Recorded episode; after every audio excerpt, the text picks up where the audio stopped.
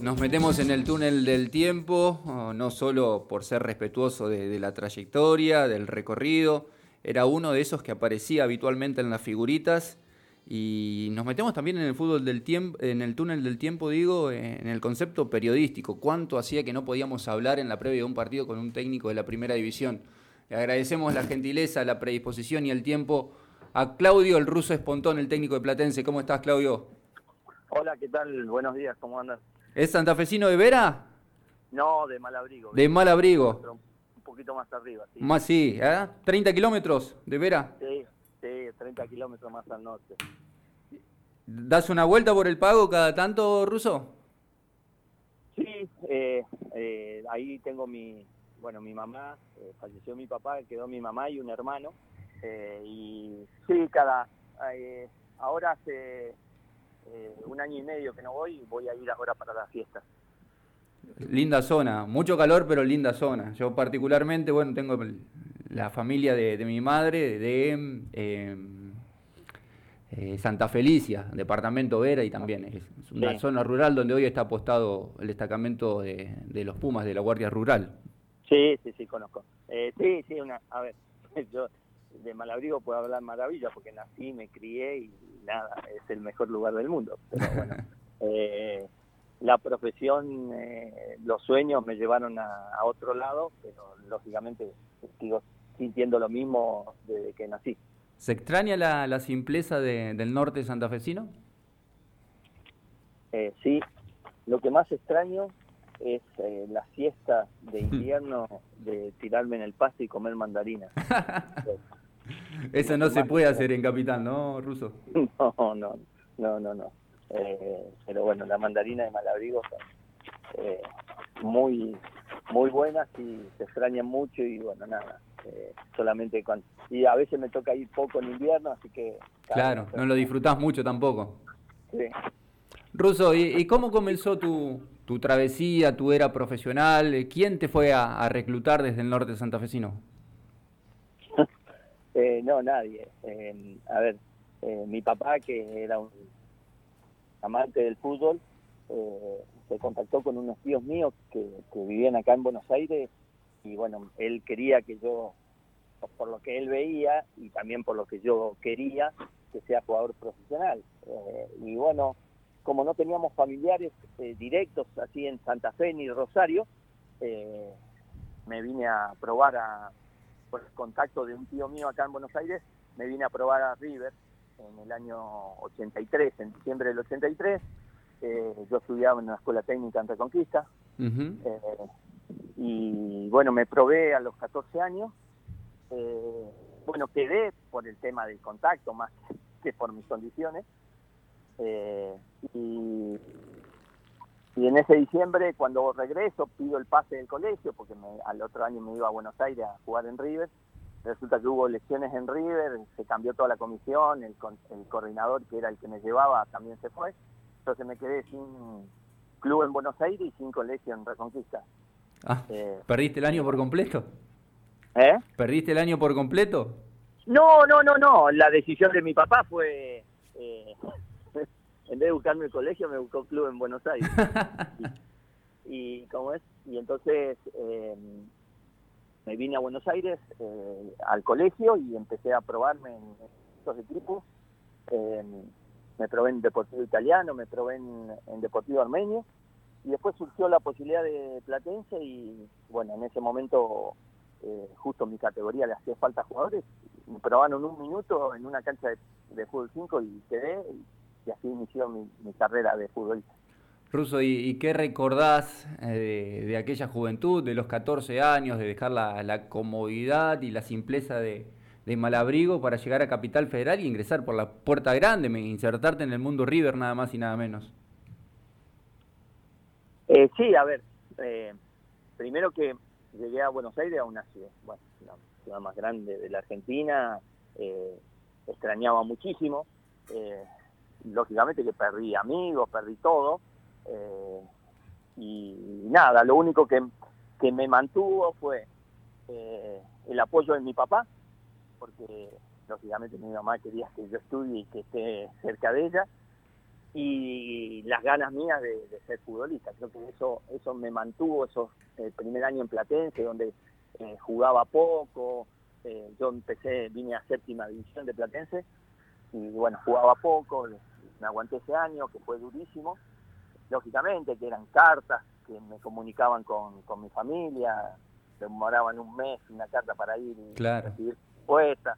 Bueno, eh, todo eso y bueno, a partir del segundo año eh, se me hizo un poco más eh, llevadero y bueno, así me fui adaptando a, la vida de Buenos Aires, a, todo lo que yo soñaba, pero nada, me mantuvo, el amor por la pelota me mantuvo acá en Buenos Aires y bueno, a partir de ahí empecé y se hizo rápido el camino. Eh, después, bueno, ya debutar en primera, todo eso, fue lograr el sueño y bueno, a partir de ahí empezó mi, mi andar y mi carrera futbolística. Pero fue, fue grande la patriada, digo, porque no tenías el contacto de un representante, no, no llegaste recomendado por nadie, no hubo ningún tipo de, captador de talentos como ocurre hoy, sino que fue armar el bolsito, llegar a Capital, probarte y tener decidido y tener ya el objetivo en mente de que te ibas a dedicar al mundo del fútbol. Sí, eh, por eso yo eh, cuando a veces te piden algún consejo, que es muy difícil darlo en, esto de, del fútbol y del futuro de cada persona, porque cuando uno te pide un consejo es como decir qué es lo que va a suceder en el futuro, es muy difícil. Lo que sí yo digo siempre es que eh, cada chico, cada, cada joven que quiera ser futbolista, eh, tiene que tener la pelota antes, ante cualquier cosa si no tiene ese amor por, por, por la profesión, por la pelota, eh, por ahí puede, puede llegar, pero eh, yo le doy más seguridad a eso, que a veces a las condiciones, todo eso, porque son, es, duro el camino, suceden muchas cosas, y lo único que te salva es el amor por la pelota. Y bueno, eh, principalmente eso. Después hay chicos que tienen más condiciones, hay chicos hoy con representantes, con conocidos, bueno, eso ya eh, aliviana el camino, pero eh, sí, si no se tiene amor por lo que uno hace, es muy difícil, más en el fútbol de hoy, donde hay muchos intereses, antes nos defendíamos con las condiciones eh, naturales de cada uno, entonces uno tenía algún respaldo y se valoraba eso. Creo que se valoran otras cosas y bueno, eh, pero el amor por la pelota es lo que a los chicos lo mantiene, lo, lo, en mi consejo lo mantiene vivo. Ruso, ¿cuánto ha, cambiado todo en 40 años? Uno se pone a hacer el repaso y 40 años a lo largo de la historia no resulta prácticamente insignificante, pero ¿cuánto han cambiado las generaciones, no? por lo que decías, vos eh, extrañabas la familia, mandabas una carta y la respuesta quizás tardaba un mes en llegar, hoy con la tecnología, hoy con chicos de, de 14, 15, 16 años que tienen representante. Sí, sí, a ver, el hecho de ya, hoy yo hablo con mi mamá por una videollamada y, y, mi mamá eh, me dice, te veo más a vos que a tu hermano que vive acá en, Malabrigo. Y es así, esa es, hasta eso ha cambiado. Entonces, eh, sí, sí, sí, son, son otras, otras culturas, otra vivencia. Eh, sí. Es muy bueno todo lo que la tecnología da, pero también eh, hay veces que se pierde algo de, de esa inocencia, de, ese eh, un poco libertad que teníamos antes, pero bueno, nada, hay que adaptarse a lo que es el mundo, no, no queda otra. Ruso, ¿cómo te va? Buen día. Recién hablabas de lo que, de lo que es el amor por el fútbol y, te quiero preguntar cómo se, se, enamora uno de un club como Platense, ¿no? que, es un equipo de, barrio, que es un equipo muy familiero. Eh, ¿Cómo se hace ese nexo eh, entre vos y la gente de, Platense que te quiere tanto? A ver, em, lógicamente cuando yo estaba en Malabrigo, y, y, esto lo digo siempre, yo no, no conocía a Platense, no, no, no lo conocía como club en Malabrigo eran todos hinchas de River, Boca, Independiente un poco por los mm. campeones de Copa Libertadores de, esos años, eh, Racing algo, San Lorenzo muy poco. Entonces eh, siempre no... Y, también eh, uno se, se, nutría por lo que era el gráfico, entonces todas las informaciones eran de los equipos grandes. Y cuando llegué acá y empecé a, conocer el club y, todo eso, eh, un poco que uno elige ser hincha de, un equipo, a mí me, se me dio, eh, me, empezó a crecer la pasión por el club donde eh, me dio la oportunidad de, lograr mi sueño. Eh, y nada, cuando lo logré, de ser futbolista, de defender la camiseta, de, hacerlo un poco, quizás también el destino dio de que por la forma de jugar mía, un poco la gente de Platense es el, gusto que tiene, entonces hubo una conexión entre lo que yo hacía en la cancha y lo que la gente de Platense quería ver, y, bueno, eso hizo de que la gente me tenga muchísimo cariño, eh, entonces nada, eh, se dio creo que naturalmente y, yo me enamoré de este club y, bueno, siempre digo, cuando uno, uno elige un amor es, porque está convencido y está seguro, y bueno, eso es lo que sucedió me sucedió a mí con, con Platense. Y por ahí es muy difícil contagiar el sentido de pertenencia, ese amor por la institución, lo que sentís vos, para aquellos futbolistas que llegan quizás en inferiores o, en primera división mismo. Em, a, ver, yo eh, no creo que sí lo puedo hacer como entrenador. Eh, sí puedo, y lo he, lo he hecho trabajando en reserva tres o cuatro años, eh, lo he hecho. Pero después hay otras circunstancias que también ayudan o no a que, esos chicos eh, sientan el sentido de pertenencia. ¿Y a qué me refiero? A que por ahí eh, las condiciones del club sean las mejores o las más cómodas, que el trato de, todos los formadores o el trato de los dirigentes o de los allegados al club también se acorde a, lo que los chicos necesitan, porque por ahí uno le puede dar un sentido de pertenencia a los chicos entrenando y que jueguen de alguna forma, pero el otro contexto, eh, el que se ayuda a los chicos, el, que no se los desampara, que está muy atento a... El, de la contención, el de, el de formar personas más allá de jugadores. Exactamente, eso es lo que eh, ayuda a lograr un sentido de pertenencia, porque no solamente es el futbolista que entrena durante dos horas en, un predio, sino el hecho, nosotros hemos tenido casos de que a veces no comían a la noche, y bueno, eh, eso es a veces darle un sentido de pertenencia, eh, si uno se interesa y le da esas comodidades, a mí me, hubiera pasado lo mismo y un club se acerca y me dice, no, te voy a ayudar a que comas a la noche, lógicamente que me hace sentir un compromiso y un sentido de pertenencia que no lo voy a sentir en otro lado. Entonces, bueno, pasa por, a veces no solamente por el entrenador, sino por toda eh, la estructura de un club. Entonces, eh, a veces eh, es importante no tener, es tener un buen entrenador pero también es importante que la estructura del club sea buena, porque así se, empieza a crear eh, una gran institución.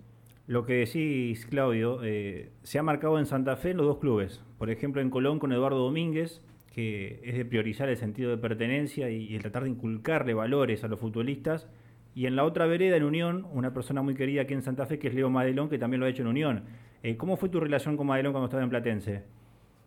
Muy buena, muy buena la verdad que teníamos diálogos, nos encontrábamos, charlábamos cada vez que o yo venía a entrenar eh, con la reserva a, hacer trabajos con, la primera, así que no, ni bárbaro, Leo. No tuvo los resultados eh, que se esperaban, porque eh, esto es de, conocimiento público, cuando se buscaba distintos nombres para que asuman en Platense y estaba el de Leo, yo estaba convencido de que Leo era la mejor opción y, bueno, nada, a veces no se dan los momentos o las circunstancias, eh, y bueno, nada, sucedió que a Leo no le fue bien, y hoy podría decir que eso me favoreció, pero yo siempre prioricé que al club le vaya bien. Yo eh, tengo muy en claro de que eh, en, algún momento me iba a llegar a mí la posibilidad. los días que pasaron fueron de aprendizaje para estar, estar mejor preparado y bueno, eh, me tocó ahora y, lo estoy tratando de llevar de la mejor forma. ¿Y, recordás cómo fue ese momento cuando se va Leo, cuando te comunican, seguramente te consultaron si tenías ganas de, asumir ya de forma permanente? ¿Qué sentiste? ¿A quién se lo comunicaste en tu familia?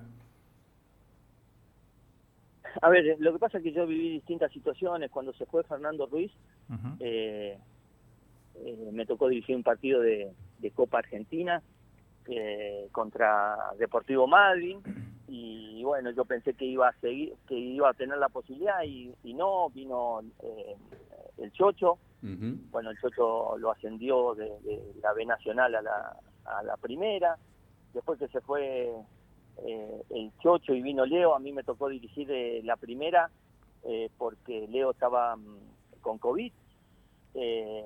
y bueno, ya, ya fue una experiencia de estar con el plantel.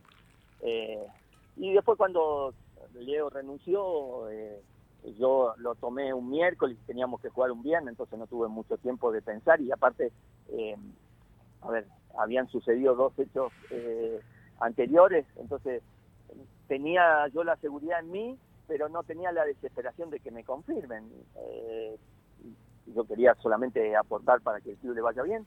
Dirigí contra estudiantes, dirigí con patronato y después de esos dos partidos, antes de Unión, eh, me confirmaron y bueno, ahí un poco que me cayó la ficha y empecé a trabajar como el, el sueño que tenía, que era ser entrenador de la primera, porque un poco cumplía un sueño de, hacer todo un ciclo, de iniciarme en inferiores, de que debutar en primera, de que me vendan y haber estado en la selección argentina estando en Platense, eh, fueron logros eh, personales y para el club muy lindos. Y después regresé siendo entrenador de, la reserva y me quedaba el único sueño que es lo que hoy logré, de ser el entrenador de la primera. Claudio, y tiene un, un peso extra o un bonus eh, el hecho de haber sido alguien arraigado, bien, bien ligado, alguien de la casa en, Platense y que hoy estés a cargo del primer equipo? Sí, muchísimo. En, en, lo que yo siento, muchísimo. Y es como que a vos te digan, bueno, tenés que manejar el, el alquiler de una casa de un de una persona o de un amigo o que manejes el alquiler de tu propia casa y lógicamente que es mucho más responsabilidad lo que uno siente por, por la casa.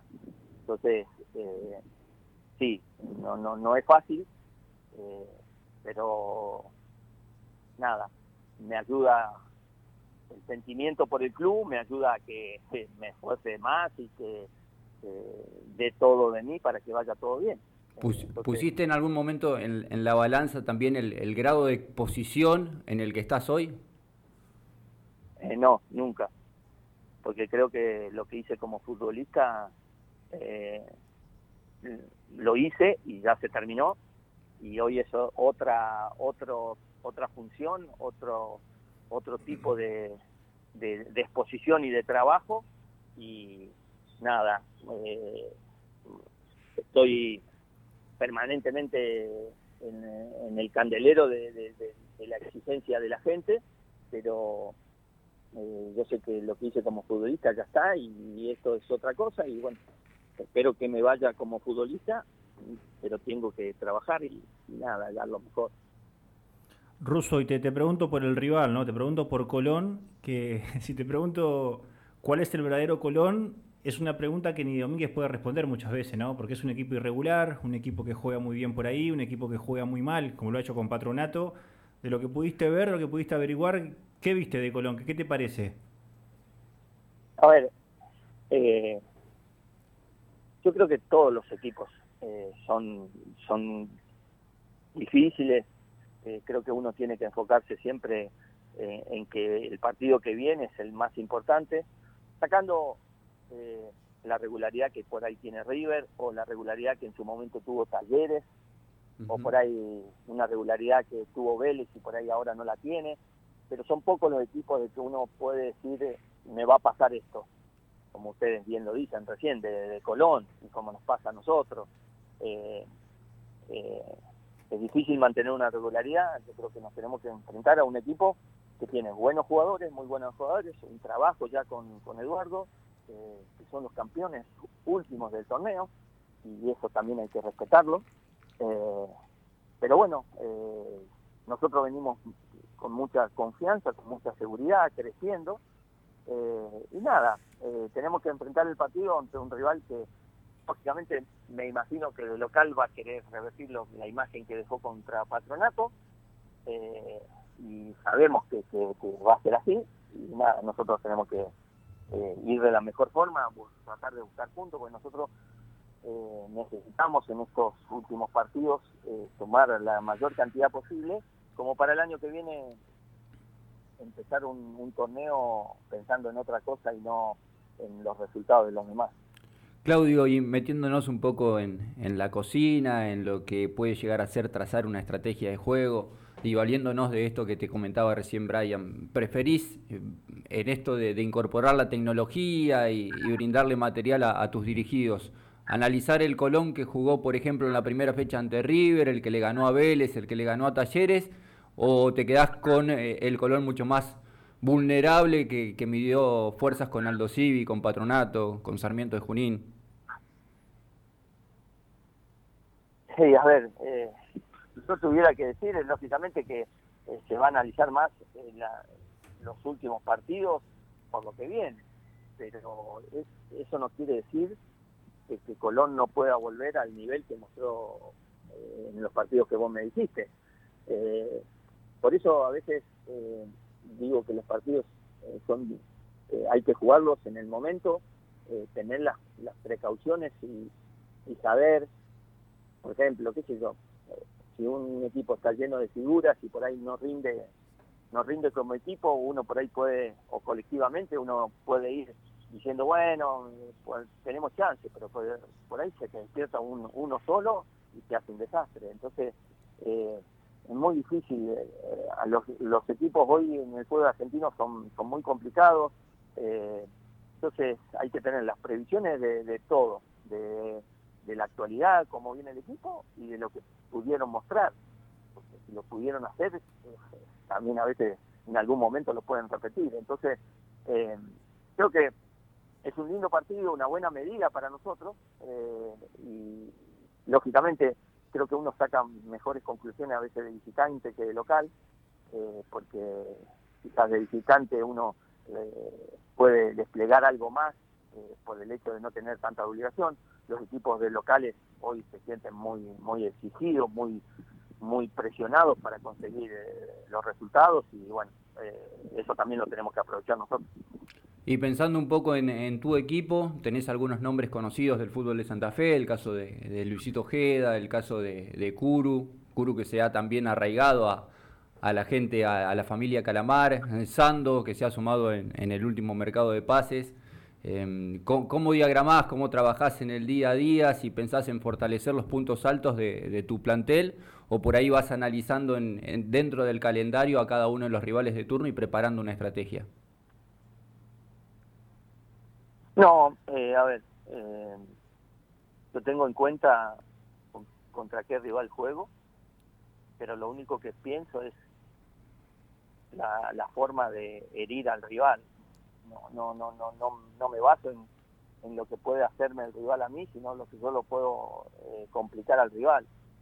Eh, eso es, eh, es, lo que busco siempre, pensar siempre en el arco enfrente y nada, tratar de, enfocarme en eso con las lógicas precauciones que, hay que tener sobre el equipo rival, pero me enfoco más en lo que podemos hacer nosotros. Y quizás hoy todos esos jugadores que, nombraste eh, conforman en planteles también, eh, algunos le toca jugar, a otros no, pero eh, creo que estamos buscando un poco el rendimiento y crecer como equipo a nosotros, y lo vamos haciendo partido tras partido, entonces yo estoy muy enfocado en eso porque si nosotros mejoramos y crecemos, eso nos va a dar la posibilidad de sumar puntos, y bueno, a partir de ahí es lo que el objetivo que tenemos primordial y después a partir de ahí empezar a encontrar eh, rendimientos individuales que, hagan crecer a, todos. ¿Y cómo imaginás que se puede dar el trámite del partido el próximo día sábado aquí en Santa Fe? Eh, con Colón tratando de, los en los minutos iniciales de, de presionarnos, de exigirnos y de nosotros no achicamos. Claudio, te agradezco por estos minutos, has sido muy, muy amable, muy gentil con, con nosotros, así que te esperamos el sábado aquí en, en la Brigadier López. La verdad que el reconocimiento para toda la, familia Calamar, porque siempre han sido muy, muy predispuestos para con nosotros, en, el caso de, Leo Madelón, en el caso de Daniel Vega también, que hablábamos un poco en, el último periodo, y como decíamos en la introducción de la nota, ya no es habitual, lastimosamente dirían los paraguayos, pero ya no es habitual poder hablar con los entrenadores en la previa de los encuentros. Así que el abrazo y el reconocimiento y el agradecimiento a la distancia, Claudio. Bueno, bueno, eh, gracias, un placer. Y nada, eh, somos santafesinos y así que un placer. Abrazo grande. Un gustito que nos dábamos en la mañana de ADN Gol. Apenas eh, vamos llegando a las 8 de la mañana y, hemos roto el, molde un poquito en esto que fue la, producción periodística de, Brian Borra, de poder contactarnos con, el, con Claudio, el, ruso espontón, el técnico de turno de uno de los eh, rivales de, los equipos de Santa Fe, el caso de Platense, algo que hace tiempo no podíamos hacer y que hoy pudimos capitalizarlo desde el plano periodístico. Vamos a cumplir con algunos anunciantes, está también el panorama informativo de la hora 8 y regresamos para la segunda hora de ADN Gol.